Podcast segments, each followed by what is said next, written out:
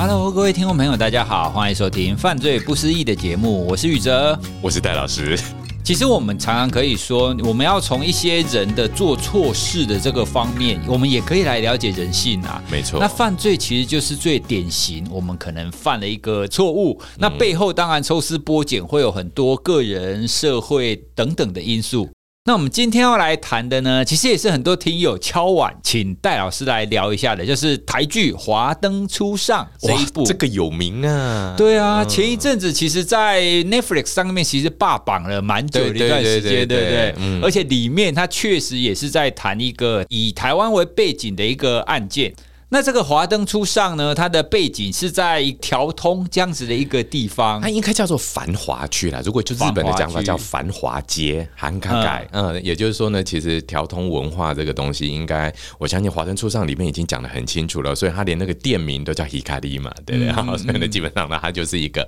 呃模仿日本文化这样的一个概念所生的一种。我们叫做夜生活也好，或者叫其实白天也不能说没有哦。就我在日本留学的经验上面来讲，其实它是一种生活形态哦。听你这样讲起来，你似乎在日本留学过程中，你是有去过，或者是你朋友有去过吗？哎、对对对，诚实一点讲哈，其实真的哦，有庆功宴的时候啦啊，嗯、尤其比方说像我们有那种大学长，他拿到学位了。一次会呢，大概就是去吃个，反正就蛮正式的日本料理。那这种大概发生在所谓的二次会，续摊、哦，对对对，续摊了二次会，有时候到三次会呢啊。那像我们来讲的话，以我们的经济能力，留学生来讲，大概就是二次会左右可以跟了，三次会真的就是相对来讲那个蛮伤荷包了啊。那其实呢，真坦白讲，我也去过啦，只是就是说那个玩乐的方式，可能各位听众朋友们就有点讶异哦。当然，华灯初上里面呢，大概它的还原度蛮高的哦。我可以很诚实的说呢，大概接近七八成都已经还原完成了啊，那种感觉。比方说呢，我们今天有一个桌子啦，然后有这些小姐们呢，那当然就开大酒啦，那或者就是说，呃，有一些呃，好像聊天、交换情报、交换资讯这种感觉，其实这是正确的啊。很多时候大家去那边就是在那边聊天，聊什么呢？就是聊白天不敢聊的，或者那大家就什么叫做白天不敢聊？其实很多东西白天不敢聊。举个例子来讲，老板的八卦啦，啊、嗯，指导教授的八卦啦，或者谁的论文进度怎么样啦，或者谁抄论文什么什么。就这些东西呢，大家觉得灯关起来呢比较好聊的话题，不见得就是那些新山色了啊。那但新山色呢，当然要在小姐来了以后呢，有些时候呢，的确有些人会比较调皮捣蛋，就会喜欢哎亏一下小姐。当然呢，以我们的这种留学生的身份呢，日文能力是完全没办法亏得动这些小姐的，毕竟他们是日本人呢，对不对啊？但我记得很清楚，就是我那时候去的时候呢，是二次会的时候，那学长就带我们去一个，就是他那个标题写的很炫，就三千元日币饮み放题，饮み放题什么的，就是喝到饱、喝到挂的意思。哦、哇，三千块日币就喝酒喝到挂，很便宜耶，超便宜耶，大概一千块台币随你喝。那其实日本酒本身蛮贵，酒水里面酒蛮贵的。那大家看看那个华灯初上也知道，条通里面开一瓶酒的时候在上万呢。但我们不会开到那么高的酒了哦。那当然，你比方说日本清酒啦。啤酒啦，混一混其实就很爽了，那种感觉。三千块很便宜，我负担得起。麻烦在后面，你就不能随便碰到小姐，碰一下你就知道，那个就不是三千块起跳哦。所以他还是会有小姐来陪你们聊天，会会会会来陪我们聊天。然后呢，小姐的穿着绝对不是说所谓的铺路，所以我觉得华灯初上很真实。里面绝对不会有什么哎，什么制服趴、脱光光趴，这些都没有。其实他们就是穿着非常正式且华丽。那当然，当然会凸显一点女性的这一些柔美啦、性感的部分，但是绝对不会有逾矩的穿着。但他们就是穿的很柔美的或者很华丽的衣服呢，坐在你旁边，然后用着呢你很喜欢听到的一些语调，有些像日文呢，它本身来讲就有一些比较。呃，塞奈的那种哈，然后就跟你塞奈一下，哎呀，不要带上，你今天怎么啦？哎，喂，这个论文顺不顺呢？你会赫然间发现一个很奇怪的事情哦，这些条通小姐们呢，或者是我当时在日本仙台那个地方哈，在去稍微玩乐一下的时候呢。那些小姐们很快就能知道我在想什么。哦，是哦。对，当她知道我是留学生，她二话不说就会问论文顺不顺。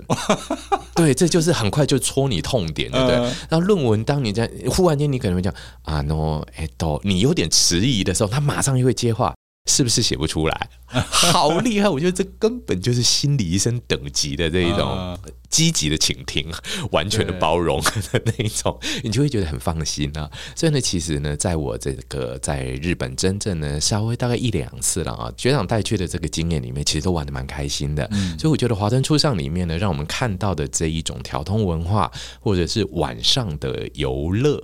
甚至我应该这样讲，其实它不像夜生活耶，我比较不定义它叫做夜生活，我觉得它是。白天生活的另外一种的延续，嗯，很多人在那边呢是处理白天的事情，哦，哎，所以我觉得条通的这个文化里面，华灯初上这点就演绎的非常好。那我们可以看到，警察呢白天办案之后，晚上去这些坝里面找线索，对对，哎，真的是这样啊、哦。那或者就是说呢，有一些白天谈的案子，白天谈大概只是签备忘录，晚上谈就是谈就是签合作录的这种感觉，啊、就好像要多一步。哎，对，如果从一些动画或者是一些剧里面，他们如果是在描述那种，比如说间谍，或者是他们要获得重要的情报，是他们多半是去那一种地方，然后多半他一定要认识里面一个妈妈桑，对，没有错，对，因为妈妈桑掌握了最多的一个情报，其实他最知道所有的事情，嗯、所以其实《华灯初上》里面演的真的也很对，就是基本上不管是 Rose 妈妈呢，还是苏妈妈，还是鸡妈妈，更就反正叫做妈妈的人呢。其实他们大概就他们的这种 handle 的能力都要非常的强哦。那甚至呢，有一个说法，我觉得也戏剧上也呈现的非常忠实的，就是所谓的黑白两道的灰道化。就黑道在这个地方其实不是黑，白道在这个地方也不是白，反而是两个呢，我们不能叫做水乳交融，反而应该叫做是一种呢彼此交换颜色的这种概念。哇，你讲的这个好有画面哦，嗯、而且这样很特别，就很像是大家都放下干戈，对 对对对，然后就让彼此的界限不要那么清楚。嗯、对对对，这里有一个大家可以互相对话的一个空间。没错，对，我觉得这点真的这样讲，宇哲这样讲，真的以后我们台湾应该要更发扬这个文化。像这一类的场所的出现的存在，嗯、似乎是蛮好的啊，因为我们有的时候白天都太过于壁垒分明，没错，要演呐、啊，你白天比较要演，你知道吗？对，嗯、可是我们也知道，其实我们不管是我们人，或者是各个组织跟单位，其实你有的时候没有办法那么绝对的非黑即白啊，是不是说什么你是对的，我是错的？是的，对，我们一定要有一个灰色地带可以对话，嗯、没错。哎，这样听起来这个调通这样子。的一个地方真的是蛮不错的一个存在感。对，其实应该讲它算是一个有点像是日文有一个说法啦。你与其说它是缓冲，不如说它像一个弹簧一样。其实它弹性很大，它可以绷得很紧，也可以放得很松。所以其实人到那个地方去呢，应该这么讲，就是说，因为这一些妈妈桑，那他们的这一些工作经验啦、人际经验上面来讲，其实都非常非常的丰富哦。所以他们其实可以比较快速的让双方啦，或者就是说让跟他对谈的这些朋友们呢，快速的放下心防。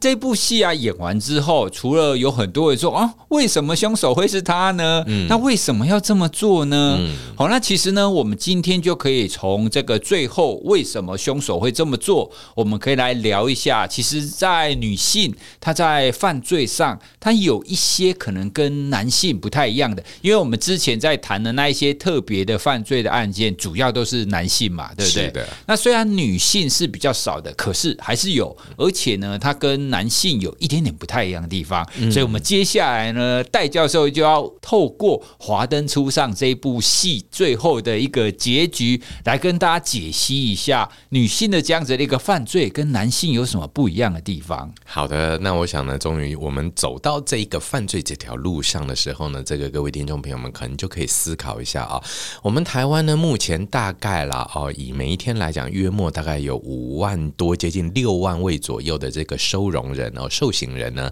呃，是在我们收容在各级监狱里面，那他们是法律呢判定的，就是他们就是犯罪者这样的一个状态哦。那这五六万人里面呢，其实真正啊，我们就这样讲啊，男女性别比，如果以一般社会来讲，男女性别比是一比一啊，但实际上呢，真正的女性犯罪人是很少很少的，大概整体讲起来的话呢，五六万个中间的大概十分之一不到哦，大概接近十分之一左右诶。所以这跟一般的性别比呢，有极大的差别，也就是呢，女性的犯罪人跟男性犯罪人在比例上比较起来是极端的少。哎，这个呢，真的是一个呃，我们在犯罪学上常说的一个现象，就是女性光性别是女性这件事情本身，它就是一个社会治安的稳定力量。哎，这是真的。但是实际上呢，从女性的犯罪，我们今天要切的就要切到最极端的这个部分，就是女性的杀人这件事情。那我记得我们谈过杀人案嘛？哦，那大家脑中浮现的其实大概都是男性加害者比较多哦，所以呢，大家就会想到，比方说情杀、仇杀、财杀哈。我们之前跟各位讨论过的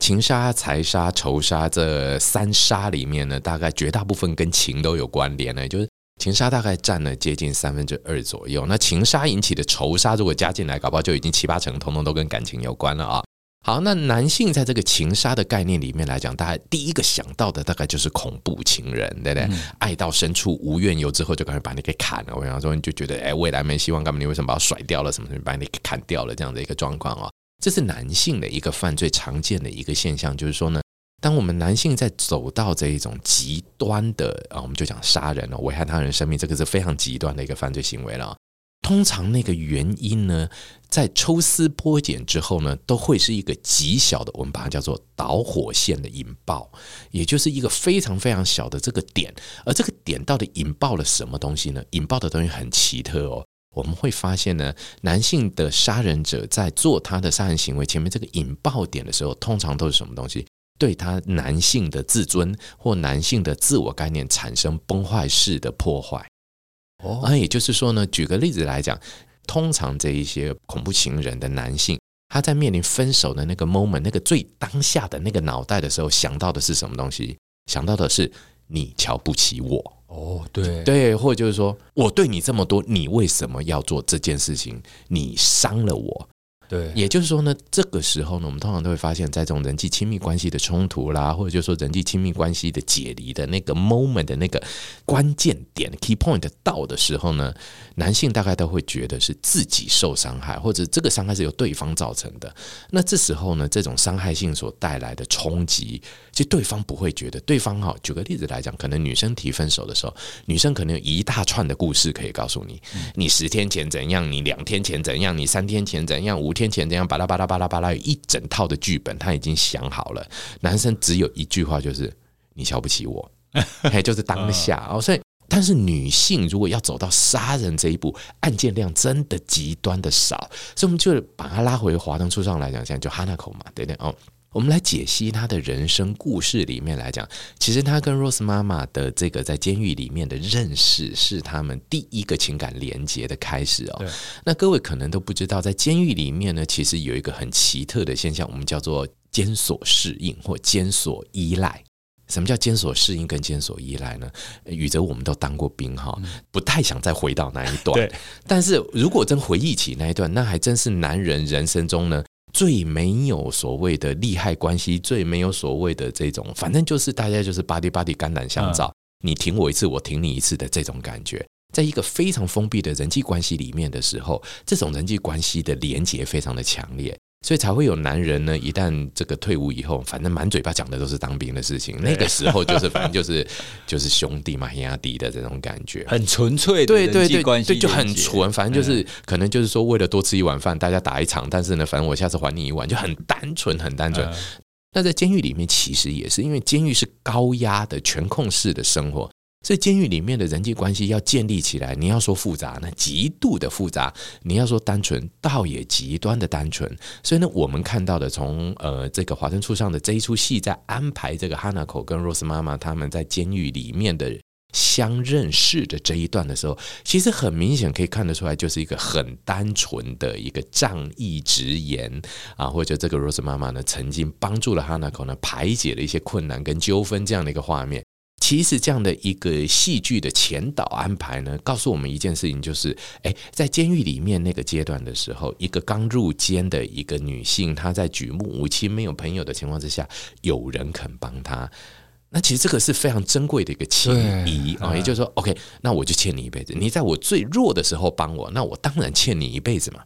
再加上呢，呃，这他们呢，以及不管他是假释出狱还是刑满出狱，好，出来之后呢，这个 Rose 妈妈又把这个哈娜口带在身边，都帮他，对，帮他。那这个帮呢，当然不是所谓的正式的帮了，也就是说呢，我们如果合理的帮，在我们一般的这种社会角色上面来讲，可能大家会讲，应该帮他创业啊，帮他找一个正常的工作，干嘛叫人家去做五小姐啦、九女啊什么的？但各位要这样子想哈，其实呢，台湾对于犯罪人的更生这件事情，一直以来都并不友善。所以我觉得啦，哈，那当然哈纳口最后呢走到了这个条通去，那开展自己的人生。我相信呢，也 Rose 妈妈本身也不会有任何的负面，只是觉得反正大家同为天涯沦落人，你会这个，我也只会这个，那我们是不是就一起来？对，我也可以多帮助你。等于就是说呢，呃，他们的情谊之间呢是非常稳定的，而且是这种就是革命情感。对。最重要的是，他们是从共患难开始，这个很重要。对，我觉得共患难开始的人际关系是非常坚固的。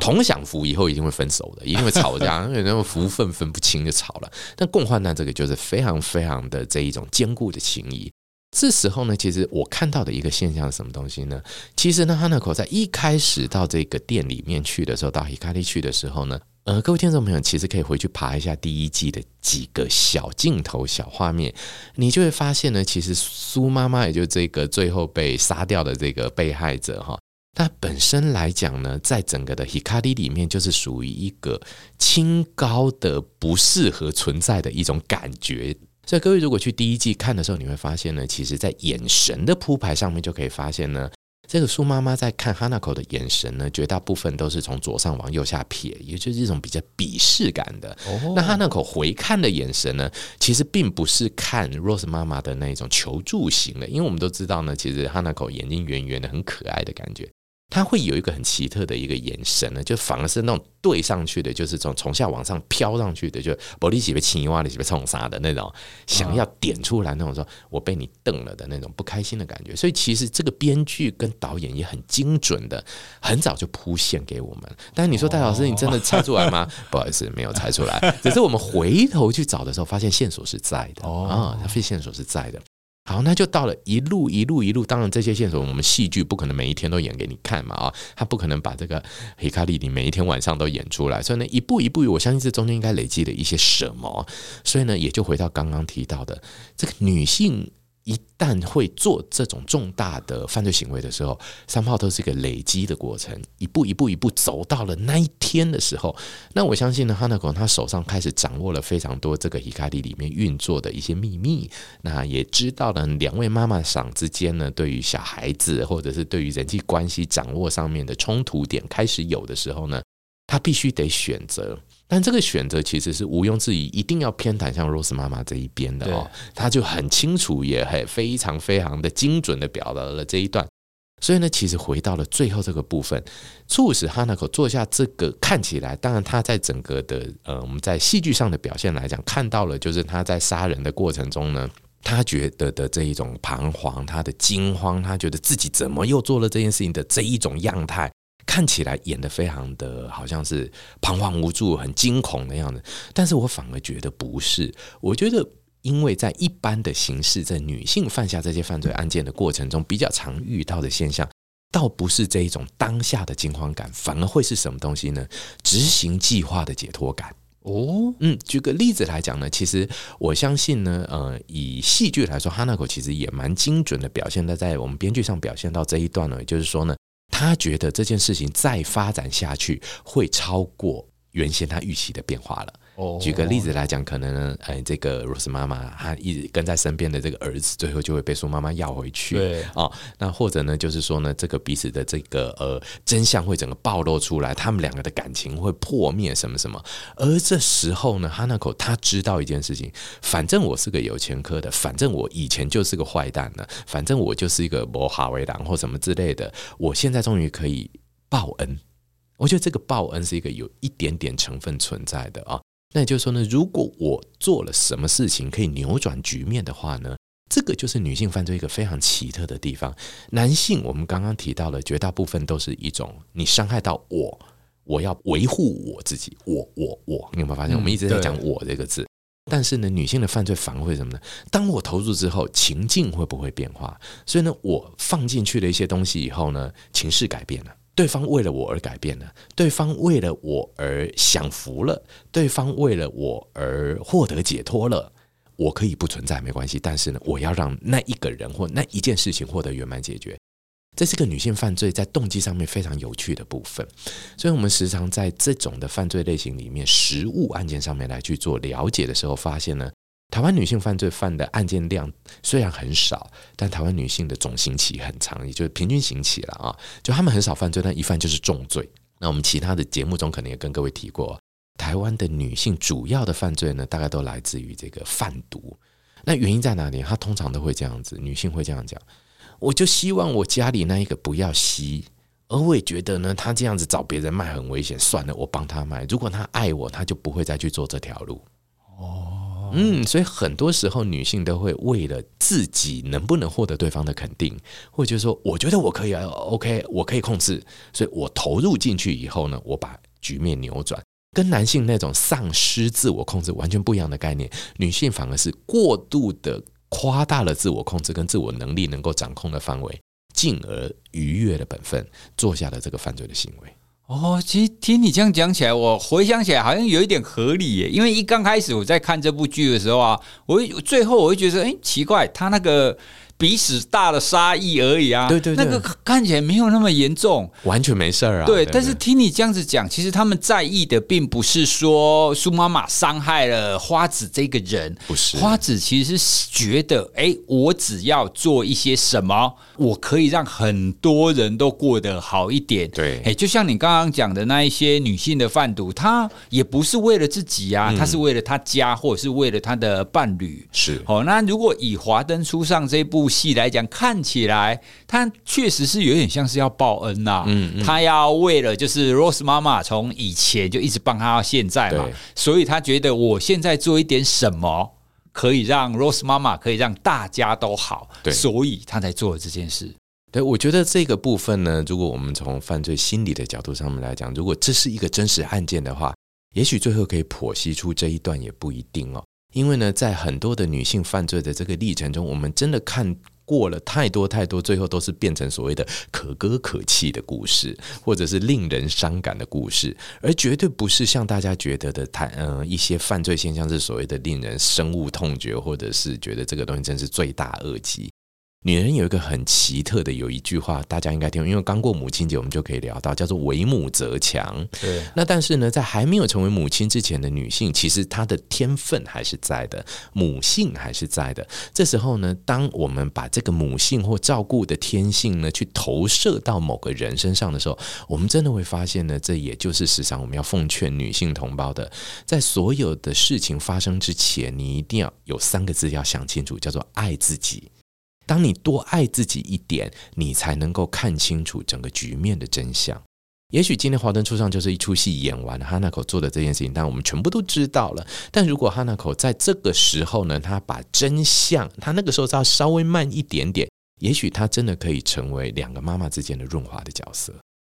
但是最后他就变成一个自我牺牲的一个，他觉得这是对，那他觉得这个反而可以做到最多的。那等于也就是说呢，这种自我控制的过度现象，或者说呢，自我的能力的，我们叫 locus of control 啊，这种控制点放错了，哦，控制错觉的感觉，我觉得都是值得呃，未来我们在面对女性犯罪议题，或者是如果呃，当然未来还有很多的影视剧本，我相信对于女性的犯罪还会有一些更多描述跟琢磨的时候。后呢，一定要放在心里头的，也就是女性想要改变整个局面的这种概念。既然可以从犯罪心理学归纳出这样子的一个结论，那你有没有记得有没有什么曾经发生过的实例，可以让我们知道说，哎，一个女性她想要让自己的家庭，或者是想要她周遭可以活得更好，她可以做自我牺牲做到什么程度啊？其实呢，如果从这个角度上面来讲，台湾真的有发生过一起它是诈领保险金的案件呢。那这个案件呢，其实是蛮奇特的，就是呢，呃，这个女性，那她就跟着呃先生还有儿子啊，然后他们就去那个台台湾的某一条横贯公路去玩，然后呢，在拍照的过程中呢，根据先生跟儿子的描述，就是妈妈呢为了取到一个比较好的景呢，所以呢就往后退，想说可以拍到更大更广角的景，然后呢失足就跌落了这个山坡的坡坎，然后就掉下去了。那当然这是意外嘛，所以呢也拿到了一笔保险金。那但是呢，就一个比较灵敏，因为当时警察就到现场去看，发现哎，真的是一个很深的坡坎。然后呢，当他拍照不小心，而且他那边完全没有挡哦，就咕隆就掉下去了。这是可能性是存在的，警方也没有当时啦，没有办法想到那么多。但是呢，这个呃保险公司理赔之后，还是觉得怪里怪气的，哎，就这个一个比较灵敏一点的这种业务员呢，他就就顺着这条路呢，重新找到了这个点，他就发现一件事情：如果按照拍照的那个角度去看的话呢，各位，我们就来思考，今天一家人一起到这个横贯公路去玩，要拍照，想必第一个拍的就是这个招牌照嘛，中部横贯公路、北部横贯公路那个招牌嘛。第二件事情，一定要拍的最美的这个山景嘛，不管你今天是中横看到哪个山啊，什么阿里山、玉山，有的没的山；北横看到什么拉拉山。你要拍的一定是最美的那个地方，但是呢，那个拍照坠落山崖的那个点呢，就很奇怪。就是呢，这个呃，保险业务员呢，哈，后续去做场看的，他怎么拍呢，都拍不出像个诶。我今天要出游做纪念漂亮的景点的照片，就是其实那个山崖呢，本身后面就是另外的一个比较就是杂树林这样的，根本看不到拍拍就就你随便啊找找一个空旷的一个地方，或者就随便找一块那个杂树林拍一个就是那种感觉了，完全没有说你今天要处心积虑的慢慢往后走拍广角拍出效果来的那种感受，才赫然间发现，哎，这其中有诈有吊诡。然后才去查，查的结果才发现呢，这个妈妈其实呢，在保这个意外险之前呢，做过体检，那这个体检结果呢是癌症末期，哇。好，那在更早之前呢，癌症末期更早之前呢，其实他们家的这个企业呢产生经营危机，有大笔的资金需求，诶，这三件事情呢才被连在一起，所以呢，最后呢才诶突破心房以后呢，这个先生跟儿子呢才呃告诉警方说，其实这个就是他们真的也没办法，那妈妈其实癌末，那也不得不真的也没有药了啦哦，大概就说已经是很后期了，所以他们决定呢对保险公司做诈财。的这个动作，所以呢，最后选择的牺牲者就是妈妈。他妈妈觉得，反正我也没几天好活了，那我最后还有利用价值的时候，何不让你们利用一下？哇，对，所以换个角度上面来讲，OK，这个就很多时候会在这一种啊、我们叫做女性的犯罪里面被发现的，就是其实啊、很多时候女性在犯罪的这个整个的流程中呢，她们很想确定的一件事情就是啊、，What can I do？我能做什么？或者如果做了这样，I can do something。我做了这些事情以后，局面就扭转了。那这一种 do something 的感觉呢，很容易就会让女性在犯罪里面呢，就会觉得很有趣的一个现象，就是计划得很缜密，啊，细思甚微啊，也就是我这些想起来很恐怖，但是其实最后在执行的那一刹那的时候呢，却是充满了非常多的悲剧角色。所以各位，我们在看《华灯初上》里面，哈娜口最后，我们最后又把那个杀人的那个过程中演出来的那个样态，我反而感觉不到的是他的害怕或惊悚或恐惧，反而比较多的是我做了哈，我敢哦。你不要再这样咯，然后呢，这件事情到我为止的那种坚决感。哦，他就觉得好啦，我牺牲啊，对，对对，那我牺牲以后把你这个人除掉，嗯，那剩下大家就可以好好的过日子。对，那他的所以呢，其实女性会有一个概念，就是说这个剧本还是要继续演下去的话，那就算我这个角色能发挥到多棒的、多大的、多重要的一个用处的时候，那我把它发挥完，这样剧本还是能走。所以这个是一个我觉得整体的《华灯初上》这出戏呢，在交代杀人犯的这个过程中间，它可以从心灵上更细致的告诉我们这一些之外呢，那更重要的事情是，其实在现实的犯罪的案件里面来讲，也的确会有的。原本我在看这一部戏的时候啊，我觉得啊，怎么那么乱啊？到最后根本就是随便找一个人就 感觉好像塞进去，对不对？对。可是听你这样子一讲，其实整个的脉络就会比较清楚了。嗯。哦，那虽然是因为戏剧的关系，里面的很多的动机啊，跟很多的片段都切的很很琐碎。应该这样讲了，我觉得《华灯初上》交代太多东西了。对。他为了演的非常的这种有点悬疑、有点惊悚，然后呢又要有一点娱乐效果，所以塞了很多的东西在里面，所以导致。是呢，这一条线呢，会让人家觉得，哎，你他妈哪条线不好挑，挑到这一条？那其实呢，这一条线本身来讲是非常精准的一条线，反而铺排的很好。对，从你刚刚一刚开始说他跟 Rose 妈妈的认识，嗯、他们俩的关系其实不是一般的同事的关系，对是非常坚强的一个情谊。对，然后到最后呢，又因为苏妈妈陆续的，就是好，其实我也一直觉得苏妈妈不喜欢他。对啊，就从一开始你有这种感觉，从一刚开始，对，他就很明显。对对，那也不晓得为什么不喜欢他，可能也有很多内、嗯、内情在里面啊，嗯、啊，也是到最后他才觉得说，哎，花子就。就是哎，好，既然这样子，我来牺牲。对哦，原来整个的我，我觉得整个这样子的铺陈，然后再扣回你谈的，在犯罪心理学上，女性她确实会有很明显这样子的一个特性。这一部戏如果这样子可以串起来，那就更完整。哎，所以我们也希望透过这样子的一个经典的戏剧呢，来跟大家聊聊在女性犯罪上，它确实有明显的跟男性不一样的地方。是，而这个不一样的地方呢，其实也体现在他们的一些生活经验跟他们过往的这些脉络啦。对，哎，不像我们常常听到的，哎，一时冲动就杀了谁？对对对，其实男生比较会，对女性比较多，真的都是。前因拉很长，后果看很远，然后其实他的杀人行为搞不好在他剧本里面就是当下非得做不可的一件事罢了。对，所以只是时间到了他做，而而不是冲动而是而去执行的。对，那也希望呢，透过这些分享，也可以让大家更多的去了解关于人性，那关于犯罪以及犯罪心理背后的他那些的脉络。今天呢，就跟大家聊到这里喽。那如果大家喜欢我们今天所聊的内容，或者是你对我们所聊的有什么想法想要回馈的话，